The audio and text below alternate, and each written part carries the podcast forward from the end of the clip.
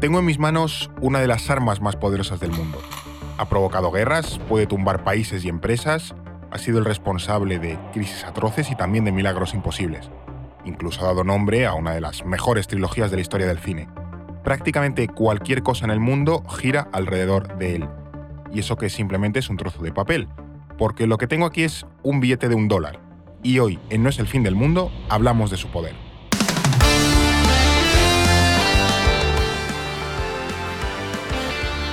No es el fin del mundo, el podcast semanal del orden mundial.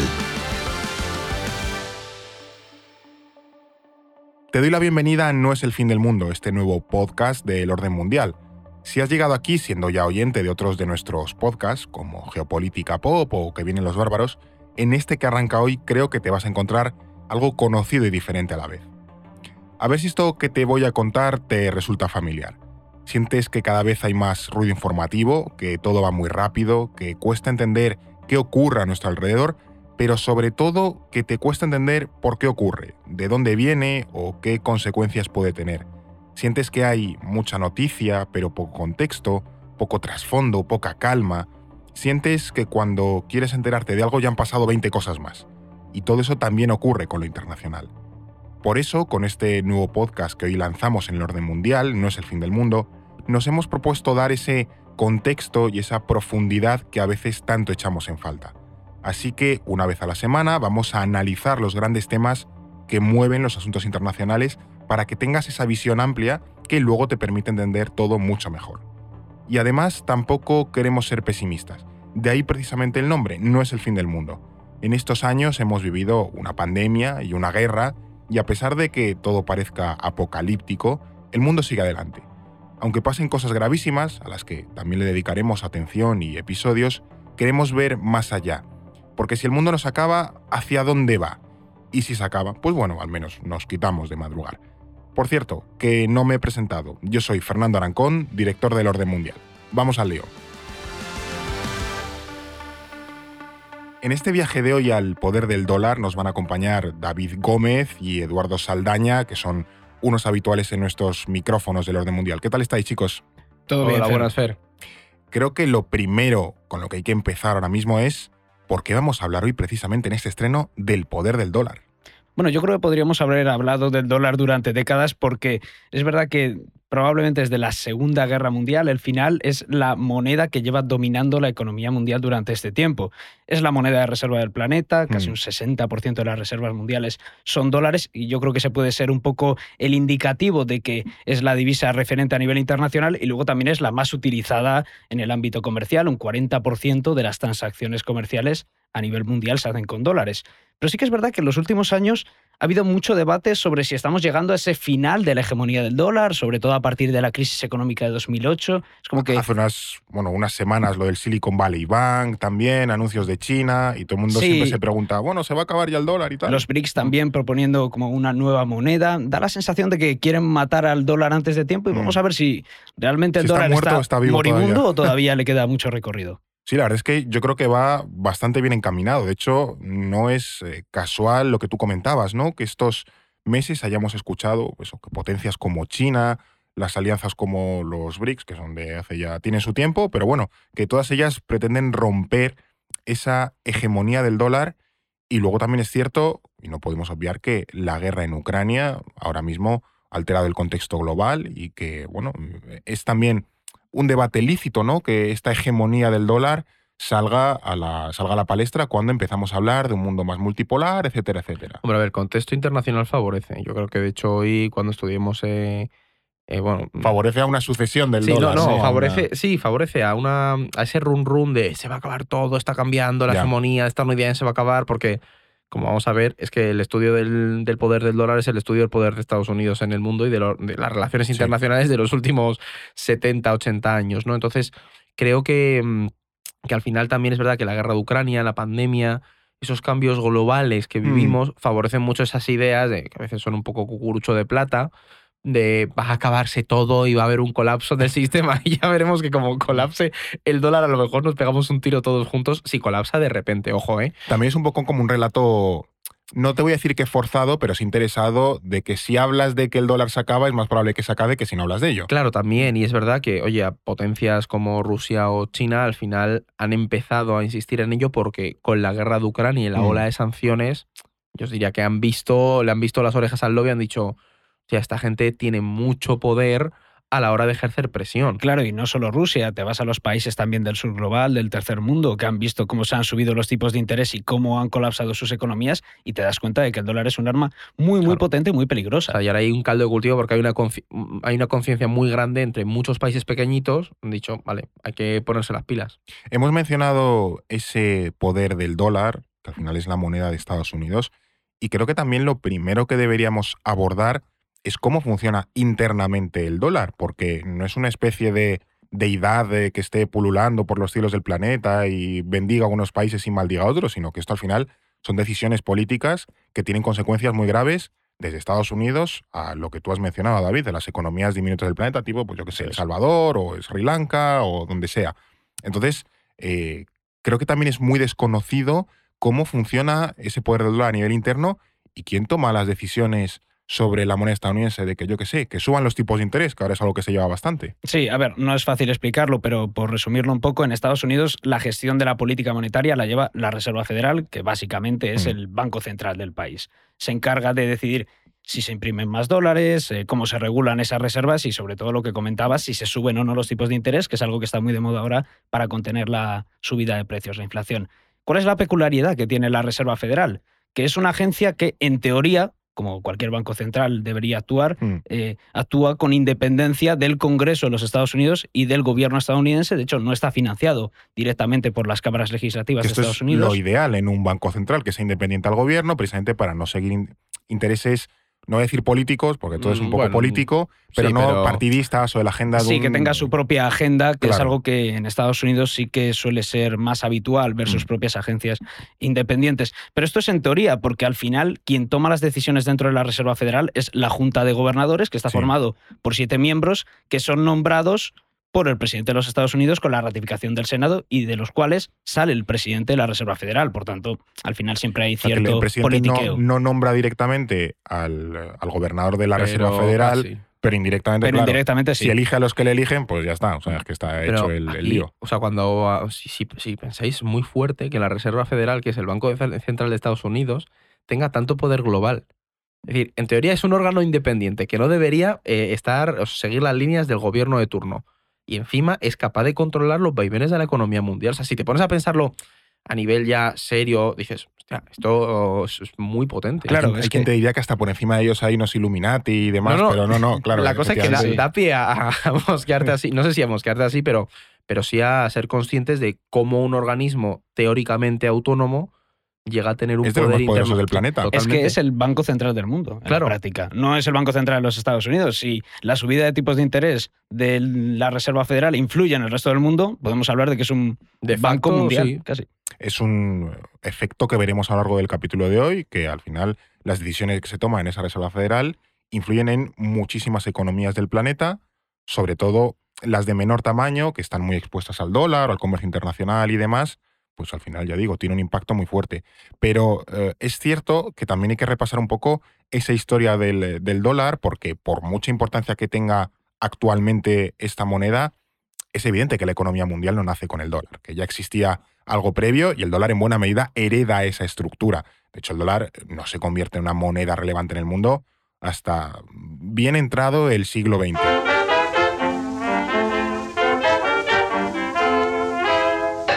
Pero, como decía, antes del dólar ya existían monedas, no sé si de un poder equiparable, pero desde luego sí tan extendidas como le estaría luego el dólar, y se me ocurren, por ejemplo, la libra esterlina británica, para el caso del, del propio imperio británico, o el real de A8 en el, en el imperio español, que de hecho esta última es el origen del, del propio dólar, o sea que ya con ella se apunta un poco ese poder global que empezaban a tener algunas monedas desde hace siglos. Claro, pero yo aquí creo que la, la diferencia es que era, tenía un poder similar al del dólar, pero a nivel regional. Decir, históricamente, la moneda de, de la potencia hegemónica, desde la antigua Grecia, eh, han tenido mucho peso y han sido las que han marcado la, línea. De hecho, por ejemplo, a los griegos pues les sustituyeron los romanos, y así podemos ir sucesivamente en el siglo o Era una herramienta de poder al final. Claro, pero estaban muy regionalizadas. Es verdad que con el, el impulso del comercio internacional, ahí ya vimos que a nivel mundial cada potencia intentaba imponer su modelo hasta en que no hay una globalización, no empieza a haber monedas globales. Ese es el tema. Y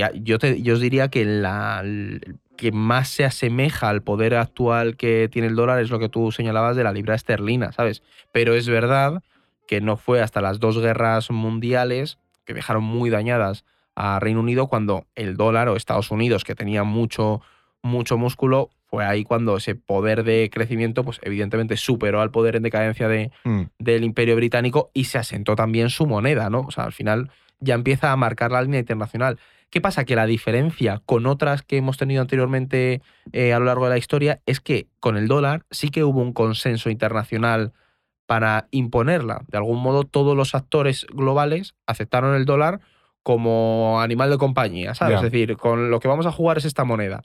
Y yo os diría que para que es la característica mayor y también creo que es lo que hace que su poder no se pueda comparar a nivel monetario a nada de lo que ha existido. Pero antes quizás teníamos eh, monedas que funcionaban de manera imperialista, pues llegaba la potencia de turno y decía, vosotros en la India, aquí a partir de hoy utilizáis la libra esterlina, o en Australia, o en, la mitad de África, o lo que fuese. O los franceses lo mismo con el, con el franco. De hecho, mira, en algún momento le podremos dedicar un, un, capítulo, algún día se le dedicaremos al, al, franco CFA y a todavía el poder imperial que tiene, que tiene Francia, o España hacía lo mismo en sus territorios eh, coloniales. Pero es lo que tú apuntabas, ¿no? Que quizás el dólar es la primera gran moneda global que no viene de una dinámica imperialista. Claro, y viene apuntalada por un sistema financiero internacional que está construido en torno a esa moneda y la clave de todo esto son los acuerdos de Bretton Woods. Delegates from 44 allied and associate countries arrived for the opening of the United Nations Monetary and Financial Conference. Vamos a parar un momento porque este punto es importante. Es un suceso histórico relativamente poco conocido, pero como tú has apuntado, es fundamental para entender la, la economía moderna. ¿Qué fueron estos acuerdos de Bretton Woods? Pues mira, Fer, los acuerdos de Bretton Woods fueron las resoluciones adoptadas por 44 países en la Conferencia Monetaria y Financiera de Naciones Unidas en julio de 1944, que es cerca del final de la Segunda Guerra Mundial ya. Mm. Básicamente estos acuerdos establecieron las bases del nuevo sistema económico mundial, como hemos comentado, y su característica principal fue la adopción de un sistema de patrón oro. ¿Qué, qué es eso? Esto del patrón oro es también otro concepto también complejito. Claro, a ver, básicamente es que es un sistema por el cual se podía convertir el oro en dólares estadounidenses. O sea, tú tenías un lingote de oro, no sé de dónde lo habrías sacado, pero imaginemos que tenías un lingote de oro, llegabas a la Reserva Federal y decías, oye, mira, este lingote lo quiero cambiar por dólares. Sí, era, además tenía un valor fijo, era una mm. onza de oro por 35 dólares y eso establecía un tipo de cambio fijo y, y, estable. Y del mismo modo, el resto de monedas mantenían también un tipo de cambio fijo con respecto a la divisa norteamericana, aunque esa paridad podía modificarse también en situaciones excepcionales. No sé si decir eso de aquellos polvos vienen estos lodos, pero parece claro que en, esos acuerdos de Bretton Woods están los cimientos de buena parte de la economía internacional de los últimos 80 años aproximadamente, especialmente diría en la parte comercial y también en las instituciones que iban a ordenar todo ese entramado o todo ese poder global que empezaba a tener el dólar. Sin ninguna duda, hay que entender que Bretton Woods cambia por completo el paradigma económico global, se abandona el proteccionismo previo por un modelo ya librecambista, nada de aranceles, devaluaciones competitivas, todas esas guerras económicas que los economistas consideraban que habían sido una de las causas de la Segunda Guerra Mundial. por cierto, con el periodo anterior. Por cierto, son cuestiones ahora eh, de evaluaciones, proteccionismo, que estamos escuchando bastante en. Son, son debates bastante actuales. Claro, pero. Y, pensemos también en el momento, año 44, ya se empezaba a ver que Alemania iba a palmar la guerra, entonces dijeron, bueno, vamos a empezar a ordenar el mundo de posguerra y Estados Unidos fueron los más listos en el sentido de que intentaron anticiparse claramente a esa jugada. Y, pero sobre todo Bretton Woods, que lo que os iba a decir, es primero la revisión de, esos, de esas décadas previas a nivel económico y cómo se enmienda, si dice ese proteccionismo no vale, hay que, que estar todos mucho más conectados. Entonces empieza a ser la simiente de la, de la globalización, pero a mí una cosa que me parece muy, muy interesante de, de Bretton Woods es que fue el escenario de una de las disputas más importantes de la historia de la economía moderna. Y es que hubo una, una, disputa que de hecho se mantiene hasta, hasta nuestros días y que ha definido, digamos, un poco el orden internacional en el que vivimos. Y esta es la lucha entre John Maynard Keynes y Harry Dexter White. Keynes, que ahora está, ha vuelto a salir a la palestra. conocido entre comillas. Sí, entre la gente que sigue un poco el tema económico, intervencionismo estatal, es, es, conocido. Este era el representante de Reino Unido y de hecho yo diría que era la rockstar de, de Bretton totalmente, Woods. Porque, totalmente. el Cristiano Ronaldo de la economía del año 1944. Sus ideas, digamos que impulsaron bastante todo esto porque sus teorías sobre el intervencionismo estatal y también ese aumento del gasto público en, en tiempos de crisis habían inspirado esta exitosa, la exitosa campaña del, del New Deal en Estados Unidos, una inversión pública tremenda, ¿no? Sí, toda esa recuperación económica de Estados Unidos después del crack del 29. Y luego estaba Harry Dexter White, que no era precisamente Cristiano Ronaldo, era más un... Joven promesa. Sí.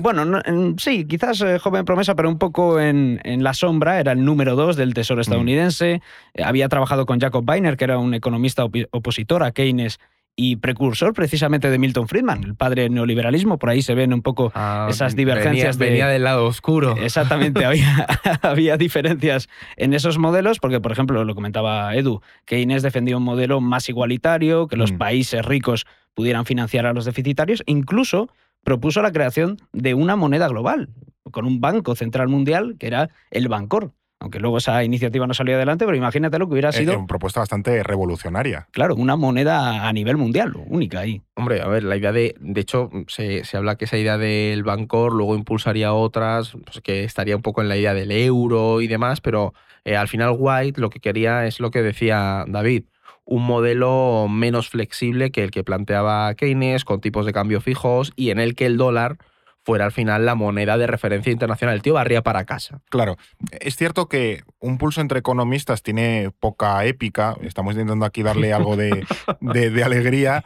Eh, porque eso no, no, es un combate de, Rocky o de, de, Marvel contra Thanos, pero es cierto que esa lucha entre Keynes y Harry Dexter White fue de las más determinantes del siglo XX a nivel económico, porque era lo que apuntabais, ¿no? Ya se empezaba a confrontar dos modelos, uno más intervencionista del Estado, uno más eh, librecambista que premiaba o potenciaba la, hegemonía de, Estados Unidos em, y en parte, eh, ya digo, más allá de modelos ideológicos, que bueno, es que es, cierto también, ambos, tanto Keynes como White, estaban representando su papel cediendo el testigo unos y recogiendo los otros en la hegemonía mundial de dos potencias. Exacto, y al final, por más que Keynes fuera la estrella del momento, que nadie diera un duro por Harry Dexter White, lógicamente, por el contexto, eh, pasó lo que tenía que pasar, y es que ganó White, ganó Estados Unidos. Por puro peso del poder estadounidense. Básicamente tenía los cuatro reyes en el MUS, o sea, es que tenía todas las de ganar. Estados Unidos, cuando termina la Segunda Guerra Mundial, representa el 50% del PIB global. Es decir, la economía estadounidense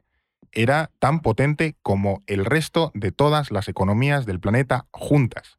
Y eso, claro, eso te da ¿eh? unos, no sé si unos derechos, pero desde luego un poder que evidentemente quién se podía resistir a eso. Claro, y, es muy, o sea, yo esto lo planteo, es difícil llegar a una situación como esa en la que una potencia tenga tanto peso económico como para imponer su sistema. Por eso también el cambio de a otro modelo monetario no, había, no nunca, porque en cualquier otro momento había, yo que sé, el Imperio Británico era la potencia durante un par de siglos, pero al menos había otras potencias, yo que sé, Francia o el Imperio Alemán o lo que fuese, que le hacían cierto contrapeso. Pero es que esto ya era el abuso, ya, ya era una cuestión de que es que era un rodillo completamente Estados Unidos. Absolutamente, y dándote otro dato, por ejemplo, Estados Unidos en ese momento llegaba a acumular dos tercios de las reservas de oro a nivel mundial. Con eso entiendes el, sistema de patrón y lo de, Claro, y lo de Bretton Woods al final hacía un sistema que se sustentaba sobre el oro, o sea, que premiaba a Estados Unidos. Claro, al final todo se fue orientando un poco a, lo que pretendía Estados Unidos y todo lo contrario Reino Unido, que en ese momento estaba arruinado por la guerra, era el mayor deudor, entonces tenía que acatar lo que dijera Washington. Claro, o sea, es que al final, por resumirlo un poco, Bretton Woods simboliza ese ascenso definitivo de Estados Unidos, el declive de Reino Unido y la creación de un sistema internacional en el que Estados Unidos mandaba. Y luego además también hay que pensar otra cosa importante porque tiene una dimensión histórica, un simbolismo histórico muy importante esta disputa, porque es una pelea entre ese padre decadente que está intentando todavía mantenerse en el poder y un hijo que la comió completamente a la tostada. Un poco es una especie de Succession. la nueva temporada, ¿no? O, los, o la, previa aquella. Es cierto, por ejemplo, que, que, en aquel año 1944, por muy estrella que fuese Keynes, ya digo, no creo que la gente se sorprendiese por ese sorpaso, por así decirlo, de, Estados Unidos.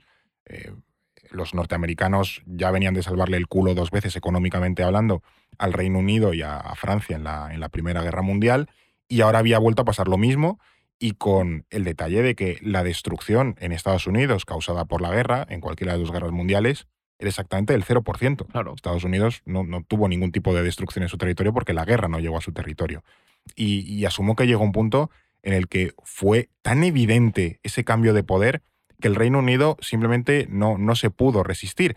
De todas formas, eh, de Bretton Woods también surgirían dos organismos económicos, porque Estados Unidos no impuso directamente su poder, sino que creó como intermediarios, eh, ya digo, dos organismos económicos que han ayudado y mucho a afianzar ese poder del dólar y a mantenerlo eh, durante décadas, que son el FMI y el Banco Mundial. Pero es que yo os diría que sin ellos no podemos entender por qué tiene tanto poder el, dólar. Totalmente. Porque son, como, digamos, los guardianes que no están mm, directamente vinculados a Estados Unidos, pero sí que lo, lo controlas. al final, la única concesión que obtuvo Keynes también fue la vía para asentar ese poder del dólar, mm, bueno, por ejemplo, fue la creación del Banco Mundial para que los oyentes. encima, encima fue el hermano pequeño, o sea que tampoco era una concesión muy grande. Ese es el tema, porque al final lo que tiene relevancia aquí, lo gordo gordo es el FMI, que el Fondo Monetario Internacional es la institución por excelencia del sistema económico mundial. O sea, es el, es el, encargado de supervisar las políticas económicas de los países miembros, garantizar la estabilidad macroeconómica del sistema monetario global acá del dólar, podríamos resumirlo, ¿no? Totalmente. Y el Banco Mundial, por otro lado, es el que se dedica pues a... Es más el hermano pobre. Sí, es asistencia, asistencia técnica. Voy con el maletín, te doy consejos, ¿no? Con, pues también financiación Ayuda al desarrollo también, sí. Claro, son menos relevantes sus funciones que las del FMI, claro. Y aquí la chicha está en lo que comentabais, ¿no? Esta, cómo estas instituciones se han convertido en entes imprescindibles para el dominio del dólar y cómo están dominadas por Estados Unidos, porque hay que entender muy bien cómo funciona la representación y las decisiones dentro mm. del Fondo Monetario Internacional, sobre todo. Y es que la representación en estos órganos depende del nivel de contribución de los países al presupuesto de estas organizaciones. O sea, tanta pasta pones, tanto decides. Efectivamente, por ejemplo, Estados Unidos creo que aporta el 17% del presupuesto del FMI, pues tiene el 17% de votos en la Junta. O sea, no es precisamente muy democrático. Como tampoco es muy democrática la, elección de, sus líderes, porque a la hora de, elegir a los mandatarios de, del Banco Mundial y FMI, digamos que existe un pacto de caballeros que se lleva arrastrando y es que el director del FMI siempre es un europeo y el del Banco Mundial un estadounidense. esto no es oficial, es oficioso. No, no, no, es oficioso, mm. pero aquí lo curioso es que en un principio no iba a ser así, porque cuando se fundaron, el director del FMI, que es, como ya hemos dicho, la institución gorda, iba a ser un estadounidense. tiene sentido. Claro, que ahí iba a ser White. Y luego el del Banco Mundial, que ahí van a solo a Keynes, iba a ser un europeo, un poco las migajas para, para ellos. Ahí estaba todo aclarado, ¿no? Todo el mundo era feliz, pero de repente sucedió algo completamente inesperado, que fue este guion de los acontecimientos históricos, y que pues, una productora de Hollywood haría una buena peli, que tenía muy poco que ver con la economía. Y es que el FBI descubrió que Harry Dexter White tenía vínculos con la Unión Soviética. O sea, me estás diciendo que el arquitecto del sistema capitalista moderno y el que le dio el gran chutazo de poder a Estados Unidos a nivel económico durante décadas, era un agente secreto de la URSS. Bueno, a ver, eso nunca se llegó a demostrar, hay que decirlo. ¿eh? Pero lo cierto es que White tenía amigos y asesores que eran miembros del Partido Comunista Estadounidense y que colaboraban con agentes de la KGB. ¿Guiño, guiño, codazo? O... Sí, White sabía que había cosas y que algunos de los comentarios que él hacía de documentos que filtraba podían acabar en la Unión Soviética. Y bueno, Buena prueba de esas simpatías que sentía por Moscú es que White llegó a describir en 1940 que Rusia o la Unión Soviética ya en aquel momento era el primer ejemplo de una economía socialista y que ese sistema funcionaba. hay que entender a este hombre en su contexto. yo creo que para. estamos hablando de un neoliberal que de repente te está diciendo que la URSS, ok, sabes, que no estaba tan mal. Y hay que. White creía que una alianza permanente entre Estados Unidos y la Unión Soviética acabaría con el imperialismo que había impulsado las dos guerras mundiales. Entonces, como que él entendía que podía haber un, un equilibrio. Ya, y que tenía que hacer por cierto entendimiento, ¿no? Claro, y es que, de hecho, es que llegó a, convencer al secretario del Tesoro, a Henry Morgenthau, hijo, no nos equivoquemos mm. con el padre, para que los soviéticos, de hecho, pudieran imprimir la nueva moneda patrocinada por Estados Unidos en Alemania. Es decir, él tenía claro que esa conexión podía mantener un equilibrio internacional. Claro, pero estamos, también por dar un poco de, de contexto histórico, estamos en el año 44, Estados Unidos no se termina de fiar de la Unión Soviética. También es cierto, tú has mencionado al FBI, David, eh, que estaba dirigido por Edgar Hoover, que no era precisamente blando ni se andaba con, con medias tintas, era bastante implacable y tiene ahí un, historial curioso de represión.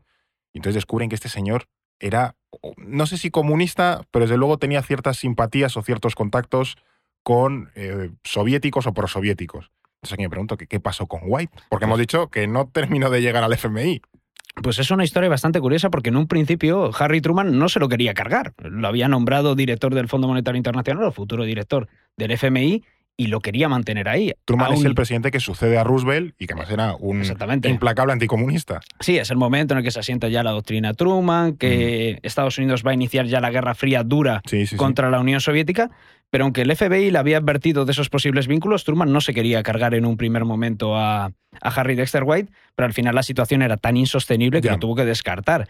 Incluso, eh, aunque White murió en 1948, esos vínculos se siguieron investigando, sobre mm. todo en el Congreso y en el Senado, y Truman fue acusado de traición a la seguridad nacional por no haber prescindido de White cuando le advirtió el FBI. O sea, Truman tuvo que salir públicamente a acallar esas acusaciones. Y al final, ¿qué pasó con el FMI? Pues que pues para evitar todo el escándalo, lo que Truman propuso fue, mira, vale, a los países de Europa el director del FMI es, es vuestro para preservar esa equidad y de ahí que esa tradición se haya mantenido. Es decir, sin esa vinculación de White con la Unión Soviética, el FMI estaría controlado por Estados Unidos. aún más. Es un poco un cambio de cromos, ¿no? Para intentar acallar y nivelar la, situación. Qué bonito acto de, altruismo, ¿eh?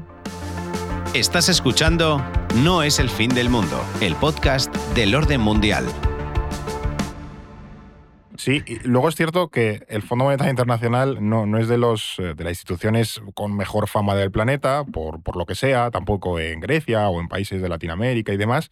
Eh, de hecho, en, por ejemplo, en Sudamérica o en América Central, eh, tienen un recuerdo un poco amargo de los años 80, eh, precisamente una época patrocinada por el, el, FMI y ya digo, de manera más reciente, pues está, por ejemplo, Grecia o la propia España. Pero más allá de las fobias al FMI, lo cierto es que esta institución, ya lo hemos apuntado, ha sido durante todas estas décadas fundamental para apuntalar ese predominio del dólar. al final el FMI es el corazón de, del sistema, de un sistema monetario internacional en el que predomina el dólar. Entonces al final pues es normal que todas las reformas que, que, aplica y esa búsqueda de la estabilidad económica favorezcan a los intereses casualmente siempre de Estados Unidos. Dólar, claro, y al final es la moneda hegemónica. Y lo vemos en, en, los planes de asistencia financiera, ¿no? Cuando el FMI concede un préstamo, pues lo hace condicionado a que se apliquen una serie de reformas dirigidas al libre mercado, eh, a la desregularización, austeridad fiscal, en definitiva, políticas afines al modelo de económico internacional de, de, Estados Unidos. Y el mejor ejemplo, nosotros no nos tenemos que ir muy lejos, la crisis económica del 2008. ¿Qué hizo el FMI por entonces? Mm, salvar el dólar en un momento donde se estaba cuestionando toda la hegemonía de la moneda. Sí, porque salvar la economía era salvar al dólar, básicamente, y por ende también salvar los intereses de Estados Unidos, que estaba todo muy ligado. Fíjate que creo que el hecho de que el FMI es un instrumento al servicio del dólar se ve muy bien con que ha habido directores generales del Fondo Monetario Internacional que han intentado desmontar esa primacía del dólar y no lo han conseguido. El caso más paradigmático, yo creo, y también bastante reciente, es el del exdirector francés eh, Dominique Strauss-Kahn. Yo creo que no Muy mítico, ¿no? el del que se comió la crisis el que se comió la crisis de 2008 y que era una de las cabezas visibles del Partido Socialista francés, que había sido ministro de Finanzas con, con Jacques Chirac en ese mm. gobierno de cohabitación y como director del FMI, Strauss-Kahn intentó impulsar otra moneda global al estilo Bancor, que eran los derechos especiales de giro, el DEC, durante esa crisis, un poco para intentar solventar Vio ahí el filón, ¿no? Dijo, me meto por aquí y el filón, el sistema. Pero al final eh, se quedó con que no pudo implementar esa iniciativa porque en 2011 tuvo que renunciar a su cargo tras ser detenido en el aeropuerto de Nueva York, una escena de película. Yo recuerdo más esto que todo lo anterior de estos es verdad. sí, sí, sí. ¿eh? al final es el legado más así. Iba a coger un avión desde Nueva York, creo que se iba a Francia, además estaba ya casi en la campaña electoral porque iba a ser el rival de Nicolás Sarkozy en las presidenciales francesas. Y no llegó al avión y no llegó al avión porque lo detuvieron presuntamente por haber agredido sexualmente a una de las limpiadoras del hotel en el que se había alojado en aquellos días. Es verdad, ahora que lo mencionas, sí, me empiezo a acordar, porque además es cierto que fue un caso bastante sonado. Sí, salió en toda la tele, yo lo recuerdo. Además, como que en ese momento en ese Strauss-Kahn era un candidato que tenía potencial para derrotar a Sarkozy en Francia, pero es cierto que era uno de los grandes rivales a nivel electoral que en ese momento, los grandes activos que tenía el, Partido Socialista francés. Total, y además acabó ganando François Hollande, que, que era una figura menos fuerte que Strauss-Kahn, no sé, imagínate, probablemente Strauss-Kahn no hubiese sido presidente francés. Y es verdad que hubo bastante oscurantismo, bastante polémica con ese caso, porque por ejemplo el New York Times informó que Diallo, la presunta víctima, había cambiado de versión hasta en tres ocasiones, también se habló de que había desaparecido un teléfono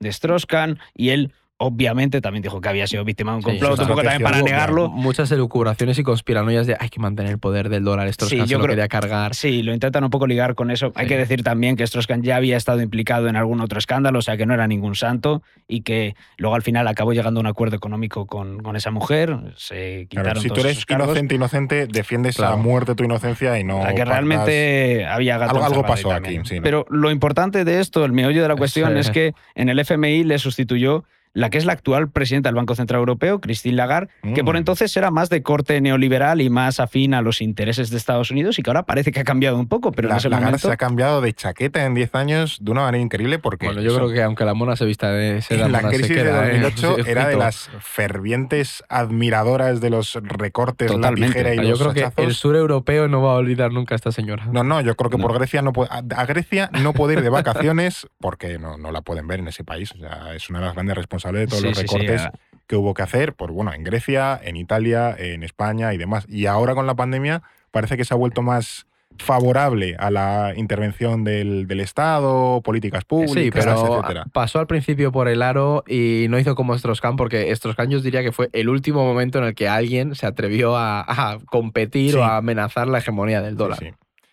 Y también me resulta curioso que esta hegemonía del dólar, lo hemos planteado, ¿no? Que se ha intentado como reformar desde dentro sin eh, mucho éxito, pero tampoco se hizo desde fuera, porque ahí está la Unión Soviética, que es cierto que rivalizó con Estados Unidos durante la Guerra Fría en un montón de ámbitos, el militar, el tecnológico, la influencia política en medio mundo, pero en términos económicos nunca fue capaz de rivalizar con el, con el dólar. Siempre estuvo muy por detrás y en buena medida esa es una de las razones que provocó su colapso a finales de los 80, principios de los 90. Eh, y lo que me llama la atención es que al hablar de Bretton Woods y todo este sistema, el nombre de la Unión Soviética nunca ha salido en ningún momento. Es como un mm, desaparecido de la historia. Fue más bien un actor pasivo. Es decir, ahí sí que hemos eh, visto que White tuvo conversaciones con la Unión Soviética y planteaba que, que meterles en, el, en todo ese mm, marco internacional ayudaría. Como pero, se hizo con la ONU, por ejemplo, que se le metió como potencia en el Consejo claro, de Seguridad. Claro, pero en Bretton Woods mm, participó y de hecho llegó a enviar un emisario de observador a la sesión inaugural del FMI en el en el 46, sin embargo nunca ratificó los acuerdos. ¿Por qué? Porque internamente en las delegaciones diplomáticas había bastante división en la delegación eh, soviética. Estaban los diplomáticos más involucrados en el comercio exterior, que sí que respaldaban esta propuesta de, de Bretton Woods y de crear un poco unas organizaciones integrales a nivel económico mm. internacional y luego había otra corriente mucho más reacia. El búnker. Exactamente, que al final fue por la que Stalin se, se decantó. De hecho, él se opuso por razones eh, políticas, porque él pensaba que formar parte de, del FMI, que no estaba tan mal tirado, crearía una dependencia eh, con el exterior y reduciría la, la capacidad de acción de los, de los planificadores soviéticos. Entonces, al final, lo que hizo la Unión Soviética fue abanderar un modelo económico-social y decir, vale, no puedo estar en el vuestro, creo el mío, ¿no? Claro, se afianzó más en el mundo de, bloques, yo os diría. Sí, pero a mí lo que me llama la atención de esto es que se desmonta un poco el mito de que la Unión Soviética no tuvo nada que ver con Bretton Woods. No, realmente hubo un debate intenso a nivel interno y es verdad que al final se impuso el Gosplan, ese búnker, el Comité de Planificación Económica, la corriente más nacionalista y cercana a Stalin, que no sabía tanto y que no tenía tanto contacto con el exterior, pero hubo un debate intenso. Es que el internacionalismo, o sea, en realidad si lo piensas, Keynes planteaba un modelo muy internacionalista. Sí. Que en cierta línea podía ser un modelo pues muy alineado con el internacionalismo socialista. Era algo que ciertas corrientes de la Unión Soviética podían llegar a comprar. Eso es. Entonces yo asumo que el debate dijeron, vale, ¿hacia dónde va esto? Y cuando White ya ganó, pues dijeron, mira, nos vamos de aquí, no nos subimos a este carro. Bueno, de hecho en la propia historia de la Unión Soviética hay una larga tradición, sobre todo en los primeros años, de debate entre si exportar la revolución, que era lo que defendía Lenin, o asentar la revolución en la Unión Soviética y luego ya iríamos viendo que era lo que defendía Stalin, o sea que esta decisión es consecuente con la propia política que durante mucho Que tiempo tenía ese- defendió, defendió. Stalin. O Sí, sea, que sí. en ese sentido no me resulta raro. Pero claro, No, al final pero- le salió también Pero un poco mal la otro jugada. perfil habría dicho, eh, la economía es la clave, vamos a apostar por un modelo que eh, nos ayude a internacionalizar y a jugar con ese ¿Qué, sistema. qué hubiese pasado si la Unión Soviética seguía Una buena Bretton pregunta esa, ¿eh? Esto no- nunca lo sabremos, pero es una, efectivamente es una pregunta interesante. Es cierto que ya en 2023 buena parte de esa arquitectura de la economía mundial ha cambiado. O sea, hay algo de Bretton Woods, pero ya no es todo Bretton Woods. Eh, y por ejemplo, pues eso, ya la Unión Soviética no está para rivalizar con, con nadie, ahora ha surgido China y demás. Pero es cierto que todavía hoy el dólar sigue teniendo muchísimo poder. Totalmente. Es decir, a través del dólar Estados Unidos mm, controla las finanzas internacionales y el comercio global. Pero, o sea, es que yo diría que la política monetaria de Estados Unidos condiciona al resto y el mejor ejemplo lo tenemos ahora con, con el caso de Sri Lanka en 2022, creo que fue, ¿no? Sí, 2022, eh, cuando la Reserva Federal subió los tipos de interés para controlar la inflación en Estados Unidos, Mm. el dólar se apreció, es decir, aumentó el valor y el resto de monedas globales se depreciaron. Y claro, en los países del sur, como es Sri Lanka, lo que supuso eso es que las inversiones se marcharon de ahí, se fueron hacia Estados Unidos y la economía, sumada ya a unos problemas estructurales que tenía, colapsó. Es decir, fue como el punto final. Claro, porque para muchos de estos países, por ejemplo, si tú tienes deuda en dólares, deuda que has contraído en dólares, si son los tipos de interés en Estados Unidos, de repente tú debes más dinero. Debes más Claro, dinero, eso te para cuesta un- más importar. Eso claro, es, para un país más caro. que no tiene una economía muy potente, eso es un problemón. Sí, pero de todas formas también con la crisis del coronavirus hemos visto cómo los préstamos de dólares concedidos por la Reserva Federal permitieron que el resto de países tuvieran liquidez suficiente para evitar una crisis financiera a gran Claro, escala. Ahí está Claro. también un poco la otra cara de la moneda. Y fíjate si es la moneda referente el dólar, que hay países incluso que llegan a abandonar sus propias divisas y a ceder su soberanía monetaria para asumir el dólar como propia moneda. Esto es cierto que a poco que viajas fuera, pues eso de la Unión Europea, el Reino Unido y dos sitios más, te das cuenta y, y yo creo que impresiona, ¿no? Esa dolarización que existe en muchos lugares del mundo y es que eh, te vas al país X y tienen su moneda nacional, pero luego tú puedes pagar un montón de cosas con dólares y te lo aceptan Sí, en cualquier lado y, y sí, sí. está, no te digo oficializado, en algunos sitios sí, pero vamos, que es de uso perfectamente común. Y hay países en los que se ha hecho de manera oficial. De hecho, yo, por ejemplo, en América Latina es muy, es muy llamativo. Para mí, uno de los más representativos es el caso de Ecuador. Ya, Ecuador en el, en el 2000 estaba fatal y se dolarizó cuando la inflación llegó al 96% y al final lo que notaron es, pues, bajó la inflación, una estabilidad económica y de hecho se dolarizaron por eso. Luego tienes el caso y del luego en Ecuador, por ejemplo, por hacer un apunte, presidentes como eh, Correa,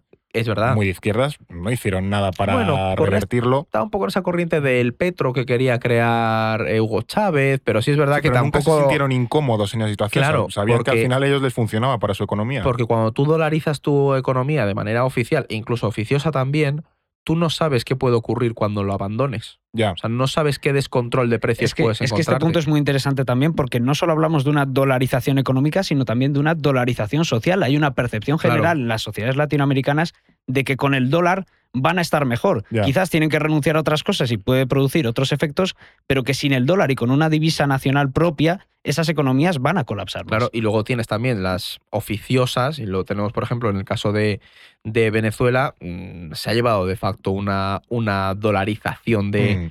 del país y, de hecho, hay candidatos políticos en América Latina, como Javier Milei, que es el candidato para las, las presidenciales de, de este año, que el hombre, sabes, un poco anarcoliberal, es libertario Sí. y demás, y este aboga por la eliminación del Banco Central de Argentina, lo que básicamente supondría la asunción del dólar, porque hay una corriente de argentinos que creen que con eso la economía argentina iría mejor y que por lo tanto hay que apostar por ello. Exactamente, es el caso de Ecuador. Incluso hay países que, aunque no hayan asumido el dólar como moneda, sus divisas están profundamente ligadas al billete verde. Por ejemplo, eh, hablamos también de otras regiones, Arabia Saudí, sin ir más lejos, mantiene un tipo de cambio fijo de su moneda con el dólar.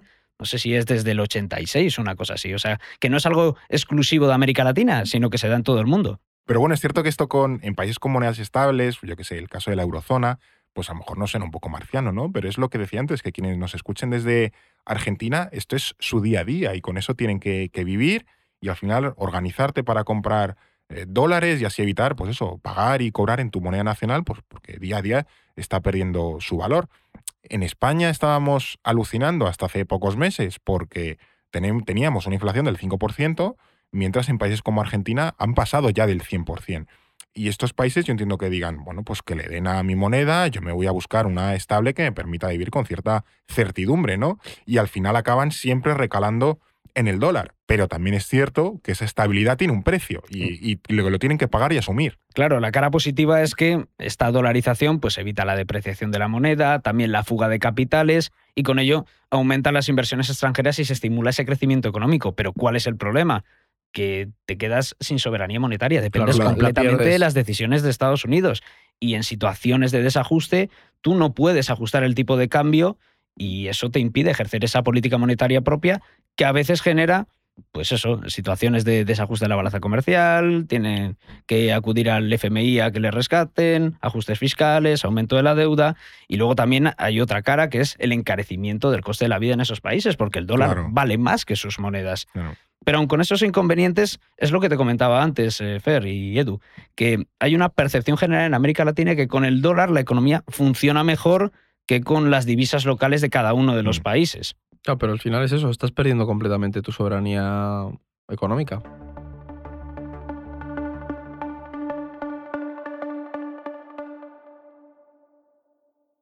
Es cierto que genera efectivamente ciertas disfuncionalidades, lo hemos hablado, ¿no? Sri Lanka, el caso de El Salvador, Ecuador, Argentina y tal.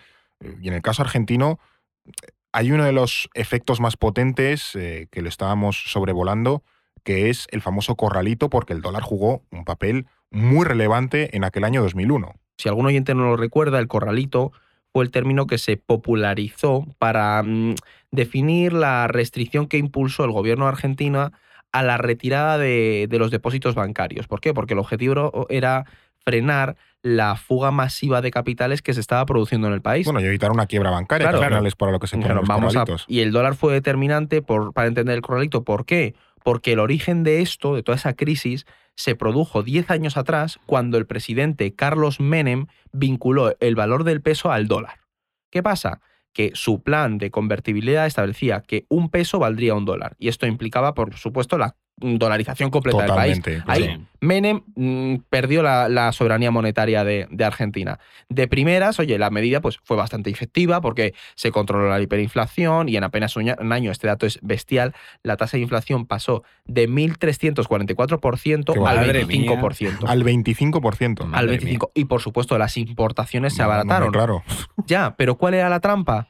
Que con eso, al abaratarse las importaciones, te cargas la industria nacional. Se derrumba completamente. Claro, en vez de producirlo aquí, lo importas. Claro, no podías competir contra los bienes extranjeros. Y al final el paro se disparó, la balanza comercial se hizo deficitaria y Argentina incrementó masivamente su deuda. Es, algo que me recuerda mucho también a lo que pasó en México con la industria textil, con los productos que venían importados de China, o sea que es algo que, es recurrente en América Latina. Pero al final, eh, todas estas economías que estamos mencionando, Argentina, Venezuela, Ecuador, mm. son países que están muy dolarizados, entre otras cosas, porque sus economías dependen mucho de la exportación de materias primas. En el caso de Argentina está el caso de la soja, que es probablemente el producto más exportado, sin ninguna duda. Y si el comercio de esas materias primas hacen dólares, es normal que se genere esa dependencia. Claro. Pasa también, por ejemplo, en los países de Oriente Próximo con el petróleo y el sistema de los petrodólares tan famoso. Es lo que tú apuntabas, ¿no? Que otro de esos términos que simbolizan como, como nadie el poder del dólar, tanto del mundo como en Estados Unidos, son esos petrodólares.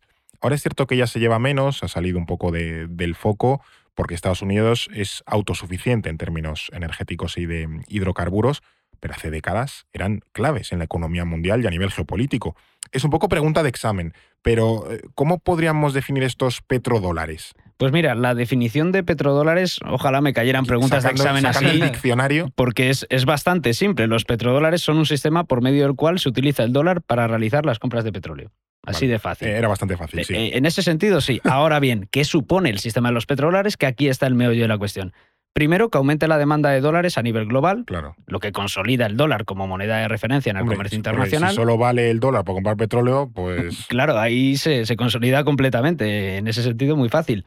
Y segundo, y para mí lo más importante, que los países exportadores de petróleo, Arabia Saudí, Qatar, Emiratos, con todos esos ingresos acumulan tal cantidad de reservas en dólares que es que no saben ni en qué gastarlos. Entonces, aquí llega la jugada maestra de Estados Unidos. ¿Qué hacen esos países exportadores entonces?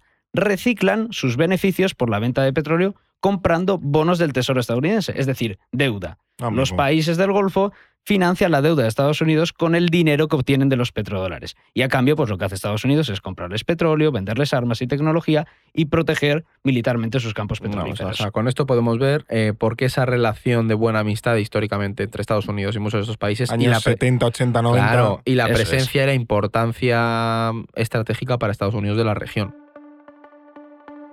El podcast del orden mundial. Pero antes de seguir hablando del poder del dólar en nuestros tiempos, eh, querría hacer un breve pero importante comentario. Y es que este podcast que escuchas o los artículos que lees en nuestra web o los mapas que tanto te gustan son fruto del trabajo de un equipo de personas que tienen que comer todos los meses. Así que si te gusta el trabajo que hacemos en el orden mundial, te pediría que te suscribieses. Y para convencerte, si te suscribes por un año en nuestra web usando el código podcast, te vamos a hacer un 10% de descuento. O sea que espero que te animes y que apoyes nuestro trabajo. Hace unas semanas también salía la noticia de que China había conseguido mediar entre Arabia Saudí e Irán, que era uno de los grandes pulsos geopolíticos de Oriente Próximo. Y apunto esto porque Arabia Saudí, tú lo has dicho David, fue fundamental en este esquema de los petrodólares. Incluso diría que también Irán, hasta que echan al Shah en el año 79 con la Revolución Islámica. Eh, pero creo que es también importante que analicemos por qué, por qué surgen esos petrodólares y cómo se va gestando todo esto. Es que, los eh, petrodólares surgen para, de nuevo, mantener la hegemonía del dólar a nivel internacional. Y es muy interesante ver cómo se genera el caldo de cultivo que nos lleva a que se decida vincular la exportación de petróleo a- al dólar. La creación de, de este sistema, ¿vale? Para que lo tengamos un poco en mente, se empieza a gestar en los años 60. O sea, el poder del dólar se empieza a tambalear en, eh, después de que Estados Unidos aumentara la deuda con los gastos de la guerra del Vietnam, que tuvo un impacto Claro, sí. económico tremendo. Todos los programas sociales que impulsó Johnson tampoco le vinieron muy bien al poder del dólar. ¿Qué pasa? Que la abundancia de dólares estadounidenses provocó un incremento de los precios. Claro. Y con ello, el precio del oro en dólares pasó a ser mayor que el precio fijo del oro. Esto es un poco problemas del primer mundo, pero en el momento en el que tú impones Sí, un sí. sistema donde todo el mundo usa dólares, llega un momento en el que hay tantos dólares que es que te genera inflación. Claro, y, y como lo habías vinculado tantísimo a- al oro, cuando se produce esa Ya. disparidad, estás, estás contra la espada y la pared. Y el resultado es que los países, ¿qué hicieron? Empezaron a convertir masivamente sus dólares en oro. Dijeron, vale, o sea, y eso hizo que bajaran las reservas de oro de la Reserva Estados Federal. Unidos se quedó sin oro, básicamente. Y sobre todo, se desplomó la confianza en el dólar. Que Eso sí que es peligroso, ¿no? Y ante esta situación, Claro, estos años 60, 70, o sea, Claro. una de las épocas pico de la Guerra Fría donde Estados Unidos ni y de estaba coña, no, no, ahí en Vietnam, claro. muchísimos problemas internos, no podías permitirte que el dólar perdiera Ya, fuerza ya, ya, porque el país podía reventar. Entonces Nixon decidió en el 71 algo que marcaría la política internacional a futuro y fue romper la convertibilidad del dólar en oro. Entonces acabó básicamente con los acuerdos de, Bretton Woods, es decir, se pasó a un sistema de dinero, eh, se pasó, perdón, de un sistema de patrón oro a dinero a uno fiduciario, en el que el dinero ya no es convertible y su, su valor fluctúa libremente. Sí, y ahí sí que podemos decir que de aquellos polvos estos lodos y entender crisis como la de 2008, por ejemplo, donde el valor de las monedas ahora fluctúa mucho más que, que en esa época. Claro, se abrió la veda completamente de los dólares, o sea, barra libre ya. Exactamente. Y luego también eh, creo que a este contexto de la crisis del dólar tenemos que sumarle la crisis económica que provocó el incremento de los precios del petróleo en aquel momento. Mm. Porque los países del petróleo, no sé si lo recordáis, la guerra de Yom Kippur entre Justo, Egipto sí. e Israel, los Sí. países que apoyaron al Estado israelí sufrieron un embargo petrolero por parte de los países exportadores de petróleo, de la. OPEP, y por tanto Nixon en ese momento se encontraba con un triple problema porque necesitaba crear un sistema que mantuviera la hegemonía del dólar, que acabara con el uso del petróleo como arma diplomática y también que le permitiera reconciliarse con los países de la OPEP y evitar un mayor acercamiento de esos estados árabes a la Unión Soviética. Imagínate. imagínate que todo ese dinero que obtenían por las exportaciones de petróleo terminara invirtiéndolo en la Unión Soviética. Terminar en Moscú todos esos dólares. Claro, claro, Dramático. completamente dramático. Y el resultado fue precisamente el acuerdo entre Arabia Saudí y Estados Unidos en el 74, por el cual se creó precisamente este sistema de los eh, petrodólares. Es verdad que la relación entre Washington y Riyadh ya venía de atrás, desde los años 30, cuando la monarquía saudí le había otorgado concesiones a las empresas petroleras estadounidenses a cambio de ayuda militar. De hecho, Aramco, la empresa ahora nacional petrolera Arabia Saudí, yo te diría, del mundo. Está fundada por la fusión de dos empresas eh, petroleras estadounidenses. Aramco, que no Arancón, yo no tengo nada que ver en, esto de los petrodólares. Sí, sí, exactamente. Y se, fusionaron eso, la Standard Oil y la Texas Oil para explotar esa concesión. Es que es bestial al final, si nos damos cuenta de cuando tú tienes un sistema que te favorece monetariamente, tú puedes llegar a este tipo de acuerdos. como, potencia, claro, pero como potencia es tremendo para solucionar estos problemas. Por eso, cuando pensamos en la sustitución del dólar, sí, bueno, pero llega tú a tener esta situación, ¿sabes? Ya, la, de carros y carretas que ha tenido que pasar Estados Unidos para conseguir eso no se desmonta. De la noche a la mañana. Y es que en esto Nixon se jugaba muchísimo. No se jugaba la vida. De hecho, eh, Nixon le llegó a decir a William Simon, que era el secretario del Tesoro, eh, y que viajó a negociar con el rey Faisal allí en Arabia Saudí, que no había posibilidad de volver con las manos vacías, que sino que se quedara allí o que tiraba el avión. Así que un poco eso reflejaba la importancia que tenía esa reunión, básicamente porque los petrodólares, como lo comentaba Edu al principio, suponían el mantenimiento del dólar como moneda hegemónica a nivel internacional y también salvaba la hegemonía de Estados Unidos. Es cierto que Estados Unidos no es el único que ha realizado sus compras de petróleo con su propia moneda, porque China, que es de hecho ahora el primer importador de crudo del mundo, lleva desde aproximadamente 2022, ¿no? Negociando con Arabia Saudí para poder hacer esas compras de petróleo en lo que se ha venido a llamar petroyuanes. Y además otros países como Rusia e Irán, en el contexto de las sanciones estadounidenses, también están buscando sistemas de este, como este petroyuan o sistemas propios para precisamente, eh, ya digo, eludir estas sanciones. Pero me pregunto, y creo que es una pregunta muy pertinente, es si, si ahora mismo China es una alternativa al poder del dólar. O, incluso si hay otras alternativas que no pasen por China. Uf, es una pregunta. Es la pregunta del millón, sí, la pregunta del podcast. De hecho, sí, tal cual. O sea, al final toda esta historia del poder del dólar nos lleva, así, aquí, así se puede reventar ese poder del dólar. Eh, a ver, yo te diría, ha habido intentos de desbancar al dólar como la moneda de referencia internacional, de hecho lo sigue habiendo. Y yo destacaría tres, por orden de importancia. Luego ya si queréis profundizamos en ello. El renminbi, que es el, yuan, ¿no? Al final... La moneda china. Claro, y la idea esa de los petroyuanes, ¿no? Añadido a, a eso, China lo que está es intentando ahora mismo aprovechar las sanciones occidentales para impulsar su propia moneda, para impulsar un comercio bilateral hmm. en yuanes con países como por ejemplo Rusia, Irán, Venezuela, países de Asia Central que le son muy importantes para la nueva ruta de la seda, también del sudeste asiático al final intenta sustituir al dólar en esos eh, entornos para así hacerse fuerte. Pero intentar sustituir al dólar comerciando con Laos o con Kirguistán claro, no es la forma más rápida. Sí, no es un plan sin fisuras. Yo creo que en el campo tradicional no, no creo que sea fuerte, pero por ejemplo, una medida estrella que tiene ha sido el lanzamiento del yuan digital. Mm. Y ahí veremos cómo va. Luego está otro ejemplo, es el del euro, sí. que el euro un poco lo intentó pero se quedó en eso. Acordaos cuando Irak quería hacer las operaciones de petróleo en petroeuros. Sí, claro.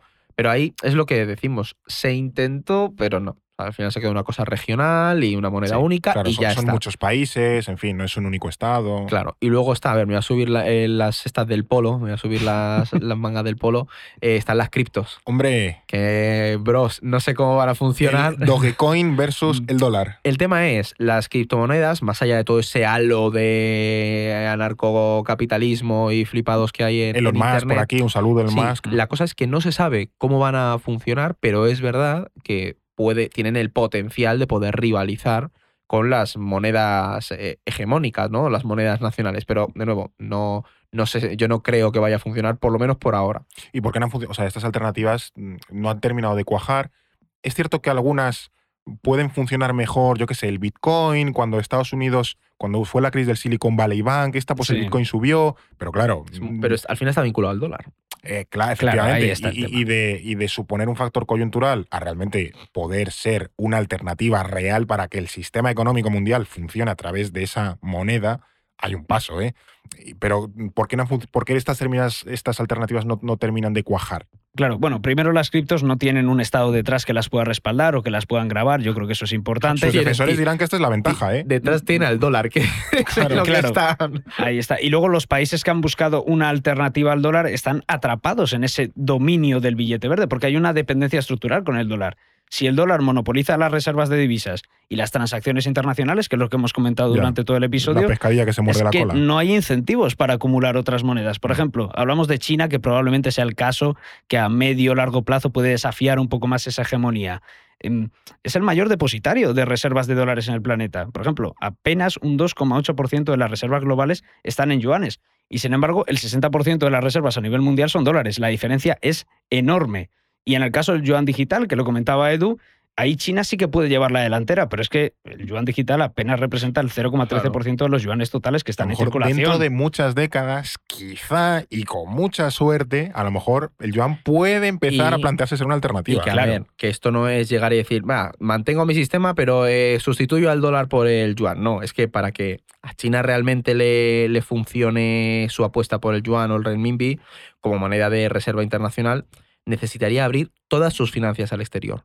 Es decir, necesitaría abrir su mercado, permitir la libre entrada de capitales Pero en el, el país. Partido Comunista no lo va a hacer ni de coña. Claro, es que más, no, no, no lo va a hacer, porque también tendría que liberalizar la cotización Ya. del yuan. O sea, eso al final le quitaría mm, poder al gobierno, poder de control al gobierno chino. Por ejemplo, Pekín perdería la capacidad de intervenir. Dire- el- directo a Xi el Jinping yuan. que va a perder capacidad de control. Exactamente, con toda la situación interna que tiene China, que pues, tienen toda la, la burbuja inmobiliaria y demás, Sí. o sea, al final sería renunciar a la política económica que ha desarrollado China durante décadas y eso, pues, en una situación de inestabilidad económica nacional como la actual, no, no parece que sea factible en el corto medio y que plazo. China no va especialmente mal como para tener que pegar ese giro de timón. No lo Sí, va a hacer. yo, claro. yo- yo no me imagino a Xi Jinping renunciando a intervenir el yuan para mejorar las En el corto, exportaciones. imposible. Mm. Y, y luego las otras alternativas que hemos mencionado, el euro, es verdad que es la segunda moneda a nivel de reservas en el mundo y que la Unión Europea tiene unos mercados financieros que están bien desarrollados y también unas Sí. estructuras, pero es lo que comentabas tú, Fer. eh, No hay una unión Mm, financiera, Claro. bancaria, fiscal y sobre todo política Claro. plena entre los países. Son muchos países para gestionar una sola moneda. Yo ahí lo veo difícil. Y luego en el caso de las criptos, aparte de que no hay un Estado detrás respaldando, lo que podría ser una ventaja, luego es que son activos muy especulativos, demasiado volátiles para Mm. ser una moneda de referencia y que también son muy caras y lentas para realizar transacciones. Eso hay que comentarlo. Así que deduzco que para vosotros ahora mismo no estamos ante ese fin de la supremacía del dólar. Mm, No. O sea, yo te diría que en el corto y medio plazo no. De hecho, es más. Aquí alguno me, me cuelga, pero estamos en un escenario en el que el dólar no solo no, o sea, no se ha debilitado su posición, sino que es que mm, la ha reforzado a raíz de la pandemia, porque el dólar lo que es ofrece protección, estabilidad, liquidez en tiempos de crisis. Es el mensaje que estamos viendo con todas esas economías eh, en desarrollo tan expuestas, que es verdad que a lo mejor no querrían depender de él, pero saben que ahora mismo es en, en lo que tienen, a lo que tienen que, que aferrarse, ¿no? Entonces, vemos que no hay ninguna moneda que pueda lograr eso en el corto plazo. Entonces, ¿qué podría amenazar realmente al dólar? Y creo que aquí está el mayor giro de guion y donde muchos no, no se están fijando. Pues curiosamente, el propio Estados Unidos.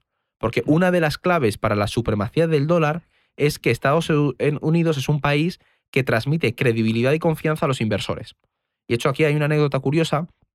Mm, hablando una vez con una mujer que gestionaba fondos de inversión, me contaban que, por ejemplo, en el, el mercado chino de inversión ¿Mm? se mete dentro del paquete de Asia-Pacífico y sudeste asiático. En cambio, Estados Unidos tiene su propio, o sea, los inversores dicen, no, en Estados Unidos concretamente. Entonces, esa credibilidad es importante, pero eso puede cambiar si se agrava la desigualdad, la polarización o incluso la inestabilidad interna de Estados Unidos. Justo, y además es que lo que comentas, yo creo que el dólar tiene parte de culpa al agudizar estos problemas, ¿no? Porque a medida que aumenta el valor de la moneda, las exportaciones estadounidenses se encarecen y los fabricantes nacionales ven reducidas esas ventas en el exterior.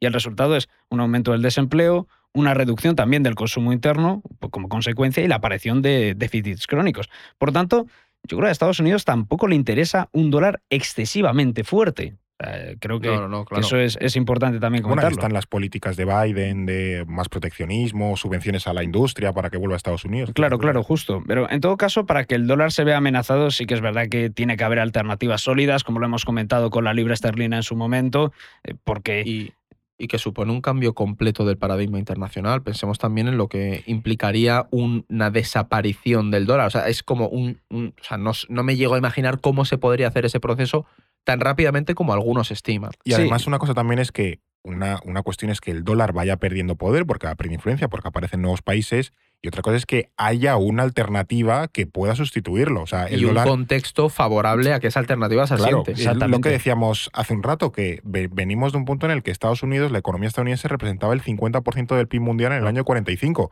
Claro que, claro que va a tender a decrecer Y eso. de un era- finales del siglo XIX en el que estaba empezando a remontar, esta- o sea, a industrializarse Estados Unidos. Efectivamente, entonces evidentemente va- Estados Unidos va a ir representando menos peso económico mundial, pero que haya un país o un activo que suponga una alternativa, pues ahora mismo es complicado. Sí, tendrá que, eh, tendremos que ver si hay un nuevo FMI, si hay un nuevo Banco Mundial, si se van a mantener esas estructuras, si va a haber otras. Por ejemplo, China ahora está impulsando el Banco Asiático de Inversión e Infraestructuras para la nueva ruta de la seda. Esas infraestructuras, o mejor dicho, esas eh, instituciones van a conseguir reemplazar el sistema que ha creado Estados Unidos. ¿Se va a mantener una nueva moneda con ese sistema?